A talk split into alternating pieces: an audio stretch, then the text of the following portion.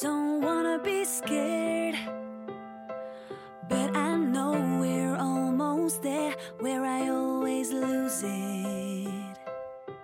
So close. 嗨，各位同学，大家早上好，我是姚老师，欢迎大家来到今天这一期的英语口语每日养成。今天的话呢，我们来学习这样一段话，依旧呢是来自于《绝望的主妇》第一季第十七集《Desperate Housewives》Season One Episode Seventeen。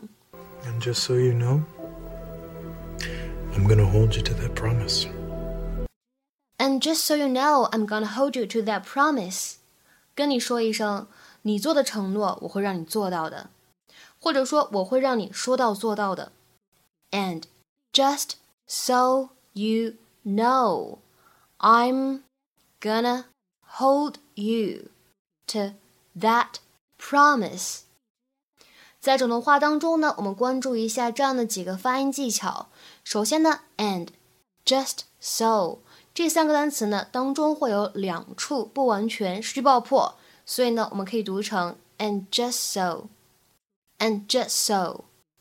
Hold you 在这里呢可以做一个音的同化，会听起来呢有一点像纸的感觉，hold you，hold you。而末尾位置的 that promise 这两个单词呢出现在一起，会有一个完全失去爆破。That promise, that promise. What you doing? Making an emergency list for you. So you'll know who to call in case the roof leaks or power goes out. Why? I'm taking the plea bargain. So you can keep the house. When I buried my mother, I did it with respect. And I don't regret a single penny. But I'm the one that got us into the position that we're in, and the moment I did, I stopped respecting you. And that's not right.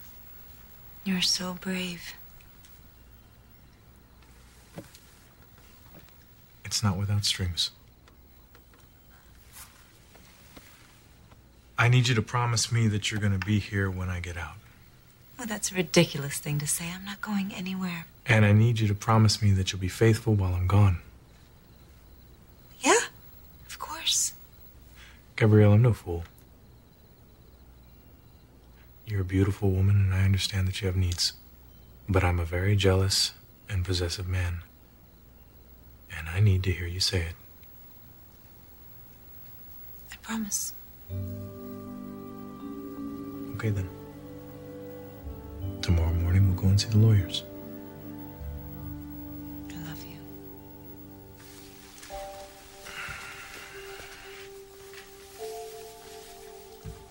I love you too.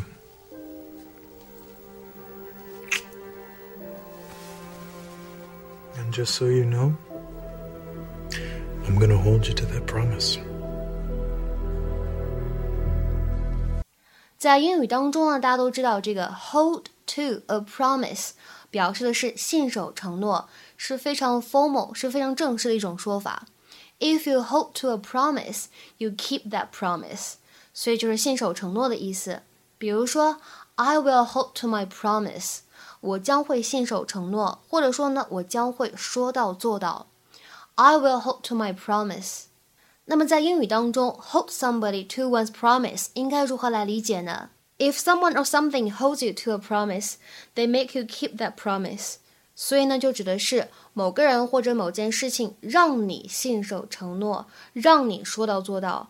比如说，可以通过监督或者看管你的方式，让你说到做到。下面呢，我们来看一下这样两个例子。第一个，I'll hold you to your promise，我要让你说到做到。I'll hold you to your promise。再比如说第二个例子，You certainly did hold me to my promise。你确实让我实现了我的诺言，或者说你确实让我说到做到了。You certainly did hold me to my promise。今天的话呢，请各位同学尝试翻译下面这样一个句子，并留言在文章的留言区。I would say it's time to hold him to that promise. I would say it's time to hold him to that promise. 那么这样一句话应该如何理解和翻译呢？期待各位同学的踊跃发言。在这边呢，我们通知一下，本周四晚上的八点钟呢，我们依旧会在微信群当中进行免费的英语口语角的活动。那么这一周的话题呢是关于网络暴力。大家呢如果想参与到这次免费的英语口语角活动当中来，可以添加一下我的微信 teacher 姚六，末尾这个六呢是一个阿拉伯数字，前面的全部都是英文小写。OK，我们今天节目呢就先讲到这里，拜拜。